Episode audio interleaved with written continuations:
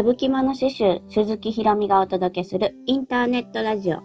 ミシン刺繍で紡ぐ新世界。この番組はミシン刺繍や手芸のこと、くすっと笑える人生経験などをざっくばらんに話しつつ、私や皆さんにとっての新世界を一緒に紡いでいくチャンネルです。週末はですね、雨かもしれないと思いながら、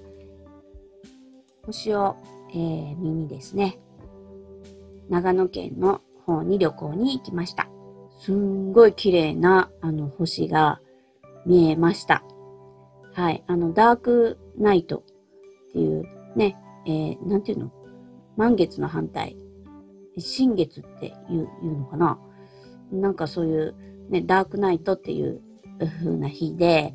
まあ、私たち夫婦、星見るとか、そういう風なね、あの、趣味も別にあるわけじゃないんですけど、あの、夫がなんかこう、そういう宿があるっていうのを見つけて、星空観察の日に行ったんですよ。で、雨予報やからね、行くの嫌やとか思ってて、いざ行ったら、あのね、雲とかはちょっと刺したりもしたけど、でもね、すっごい綺麗な星が見えました。なんか白びそ高原っていうね、ところで、どうやらなんかそこはあの、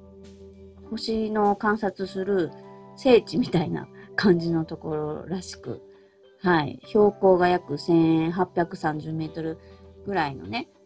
ところにある宿なんですよ。で、こう、夜ね、8時からその星空観察があったんですけど、なんかシートみたいなの引いて寝転んでみるんですけど、すごいね、初めてね、あの、天の川を見ました。星の天の川。ちっちゃいね、星が、なんか、ほら、なんかちょっと私星のことよくわかんないんですけど、なんかあれは木星とか、あれはなんとかかんとかとかね、あの、説明してくれてる人がいて、で、そういう星はキラリンって輝いて、こう、大きく見えるんですよ。なんかそういう星とかがある中で、こうなんかね、ちっちゃいちっちゃい星がいっぱいこうバーってあって、それがなんか川の流れみたいに見えるんですよ。それちっちゃい星の集まりみたいで、それがこう天の川ってね、言われる由来みたいです。で、まあそういうね、星をいろいろ見て、ね、子供たちに見せたくて 行ったんですけど、全然興味なさそうやっ。もう悲しいぐらいなんかね、全然なんか違うことして、下の5歳の子はね、どっかね、暗い中走り回って、こらこらとか言っても、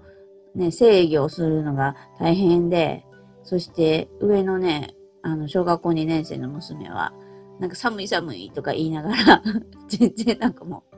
星興味なしみたいな感じで。で、あの、大人の方がですね、こう、星の見る双眼鏡を借りて、倍率がね、すごいこう高くて、星空がね、星がでっかく見えるんですよ。うん、それをね、私も初めて見て、すごいね、えー、感動しましたね。うん。で、あの、天体望遠鏡って言って、でっかい望遠鏡ね。あれもこう、見せてもらえたんですけど、ああ、すっごいでっかい星がいっぱいこう、見えて、なんかね、球の神秘っていうかね うん、そんなのを感じました。はい。で、次の日は、あの、10月ぐらいからしかね、見えない雲海。こう雲がね、こう、わーって、こう、いっぱい広がって、それがね、雲の絨毯みたいに見えるんですけど、その雲海が朝のね、5時半ぐらいに起きて、ホテルの前に行ったら、ブワーって雲海がね、広がってるんですよ。そういう風なのも見れて、すごいね、良かったです。はい。もう行くまでは、夫はすごいブーイングされとったんですよ。あの、雨やのに、そんな星見、見るとこ行って何するんやって。星見えへんかったら、何、何もすることないやないか、みたいな。その山の上で何するんだ、みたいな。やけどね、うん、意外にね、良かったんで、私のね、あの、大阪の父親も一緒に行ったんですけど、もう二人して、ね、夫のことを、ああ、やっぱり日頃の行いがいいからやな、とかなんか言って、言ったらね、うん、喜んどった。はい、そんな感じのあの週末を過ごしてきました。で、あのー、昨日かな、あの、その、ね、公式 LINE から結構ね、そういう刺繍ソフトに関するこう、メッセージとかをね、いろいろいただいて、でね、やっぱりその中でね、多かったのが、刺繍ソフトの使い方がわかりませんっていうのがすごい多かったんです。はい。結構ね、あの、刺繍ソフトって、ね、それなりに値段もするじゃないですか。ね、10万ちょっととか、14万 ?20 万ぐらいしたりすると。で、あの使い方がね、わからないから、まあ、メーカーに、メーカーサポートに問い合わせしましたと。そしたら、ね、こちらではそういうのを教えることはできませんと言われますと。で、販売店に、え聞いてくださいって言われるんですって。で、いざこうね、自分がね、その刺繍ソフトを買った、まあ、ミシン屋さんとかに問い合わせて、でね、刺繍ソフトの使い方わからないから教えてほしいんですけどって言ったら、そのミシン屋さんは、パソコンのこと聞かれても困るって言うんですって。うん。で、こで問題が発生するわけですよ。うん、結局、ね、そんな高い、ね、ソフトあ、そうそうね、こういう風なもね、書いてたね。なんかね、簡単にできる、簡単に作れるとか、簡単にこう、ね、刺繍データができるとか、簡単に刺繍を楽しめますみたいな風なのを、売り文句に、こうね、刺繍ソフトを販売してると。で、私もそれを簡単にできるって思って、それ見たからね、簡単にできると思って買ったと。で、いざやったら、え、全然わからない。全然使え、使えない。あれは、絶対に嘘です。みたいな あの、ことをね 書いてメッセージをくれる方もいらっしゃいました。うん。すごいね。だからね、あの、なんていうのかな。ね、サポートに電話しても、ここでは教えられませんって言われて、販売店にね、買った販売店に言って、まあ、パソコンのことは教えられませんって言われて、え、じゃあそのさ、言われた人一体どうすりゃいいの？みたい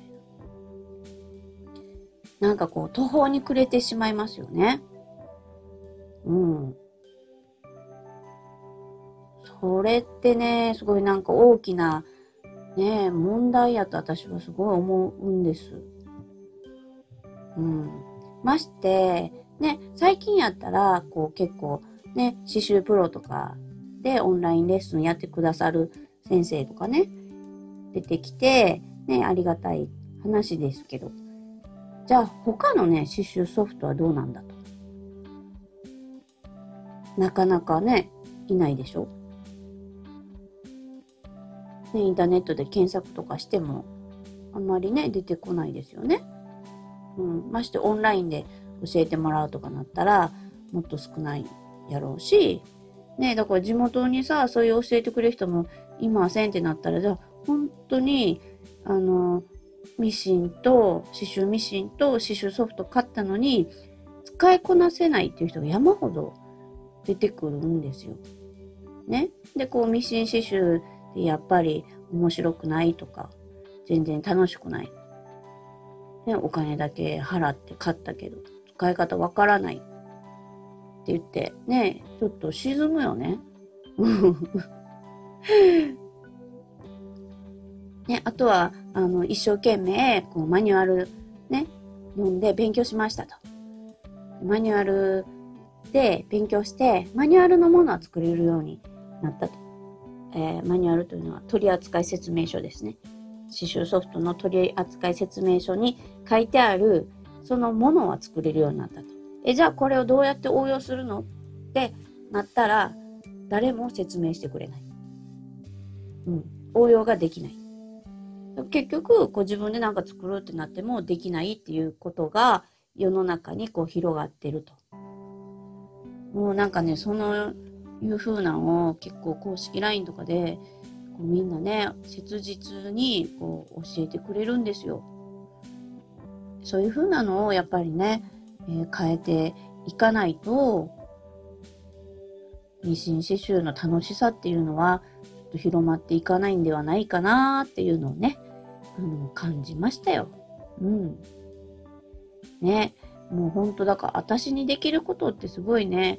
ね、私一人でね、こんなちっぽけなね、存在で やねんけど、ね、なんかできることがないかなって。うん。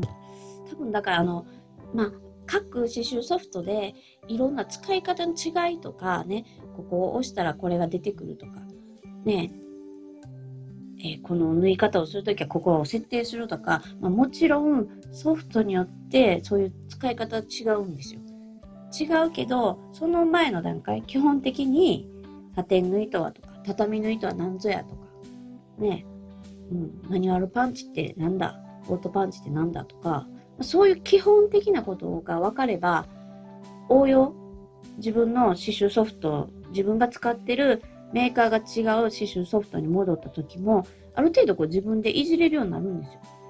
うん、だからね、なんかその基本をちょっとね、教えれるような、なんかね、あの YouTube とかね、撮れたらいいなって思ってます。はい。だから、あのね、ちょっとね、今はあの、ほら、アドアドベントカレンダー、冬のさ、ほら、アドベントカレンダーのね、制作キット、やっとね、昨日ね、あの、3回目のね、動画撮影が終わって、もう昨日夜のね、8時ぐらいまでかかって、もうね、最後までね、一気に頑張ってやりましたよ。ワイワイマルシェのよしこさんと一緒に。今ね、それ持って帰ってきて、あの、ちょっとね、編集に取り掛かろうとしているところです。はい。ちょっとね、今週発売ってかは無理かもしれんけど、まあ、せめて、うん、来週には発売したいなって思っているので、はい、今ね、大急ぎでやってるとこです。うん、まあ、だからそういう風なんとかもね、いろいろあるから、YouTube と、新しく YouTube 撮ったりとかするのは、まあ、それが終わって、ね、11月とか、それぐらいかもしんないけど、なんかね、ちょっとね、そんな風なのをね、こう、基礎がわかるようななんか動画とかね、撮りたいなってちょっと、はい、思っている。そんな、えー、近況でした。はい。今日は、えー、この辺にしたいと思います。お便りやご質問等も受け付けています。えー、質問とかまたね、あれば、このラジオで回答していきたいと思いますので、よかったらしてもらえればと思います。この番組がいいなと思ったら、フォローやいいねボタンを押していただけると励みになります。以上、聞いてくださりありがとうございました。またね。